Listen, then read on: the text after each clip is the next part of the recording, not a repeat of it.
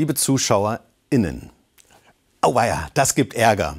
Aber was genau, liebe ZuschauerInnen, was genau ist eigentlich so schlimm daran, wenn ich das so sage, ZuschauerInnen? Ich versuche mir das nämlich gerade anzugewöhnen, das mit dem hörbaren Gendersternchen. Auch wenn ich weiß, damit mache ich mich nicht nur beliebt. Aber ich habe mich dafür entschieden, das in Zukunft zu machen, auch wenn eine Mehrheit in der Gesellschaft wohl noch dagegen ist, laut Umfragen. Und auch, obwohl ich das erst selber sehr schwierig fand, denn als Pastor bin ich Vielredner. Und immer wieder gab es dann Menschen, die mich auf meine Fettnäpfe hingewiesen haben, manchmal auch verurteilt. Sprachpolizisten, die haben mich so sehr genervt. Okay, Sprachpolizistinnen, also die haben mich so sehr genervt, dass ich schon allein aus Trotz keine Lust mehr hatte, das auch zu machen. Da sagte ich, Menschen mit Behinderungen und zack kam der Zeigefinger. Das heißt nicht so. Diese Menschen haben keine Behinderung, sie werden behindert. Musste ich lernen. Oder da redete ich von Gott, dem Herrn. Rums, wieder falsch. Geht Gott der Herr nicht mehr? Aber wie spricht man Gott mit Sternchen? Gott? Git? Irgendwann gingen sie mir jedenfalls auf den Keks, diese BesserwisserInnen oder Besserwissenden. Aber als ich dann damit anfing, selbst zu gendern, dann bekam ich die Prügel von der anderen Seite. Das hat doch jahrhundertelang funktioniert. Musste unsere schöne deutsche Sprache so verhunzen? Das alles ist doch total überflüssig. Du lässt dich vor den Karren irgendwelcher Aktivisten spannen und so weiter und so weiter.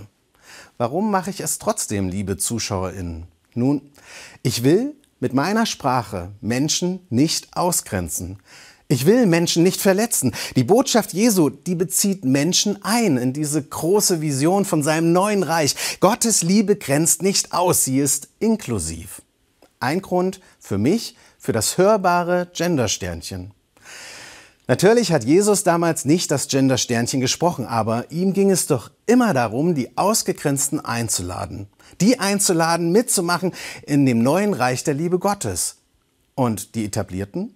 Die hat er ermahnt. So wie ihr von den Menschen behandelt werden möchtet, so behandelt auch sie, sagt er. Also, liebe Zuschauer, als wenn Deutschland nur aus Männern besteht, geht nicht, grenzt aus.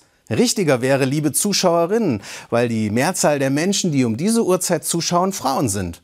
Aber letzten Endes auch nicht korrekt, weil auch Männer darunter sind und Menschen, die sich diesen beiden Lesarten nicht zuordnen lassen. Also, liebe ZuschauerInnen.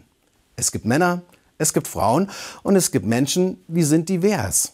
Und jetzt? Ich höre schon das E-Mail-Postfach klingeln. Den einen geht das, was ich sage, nicht weit genug und den anderen wieder viel zu weit.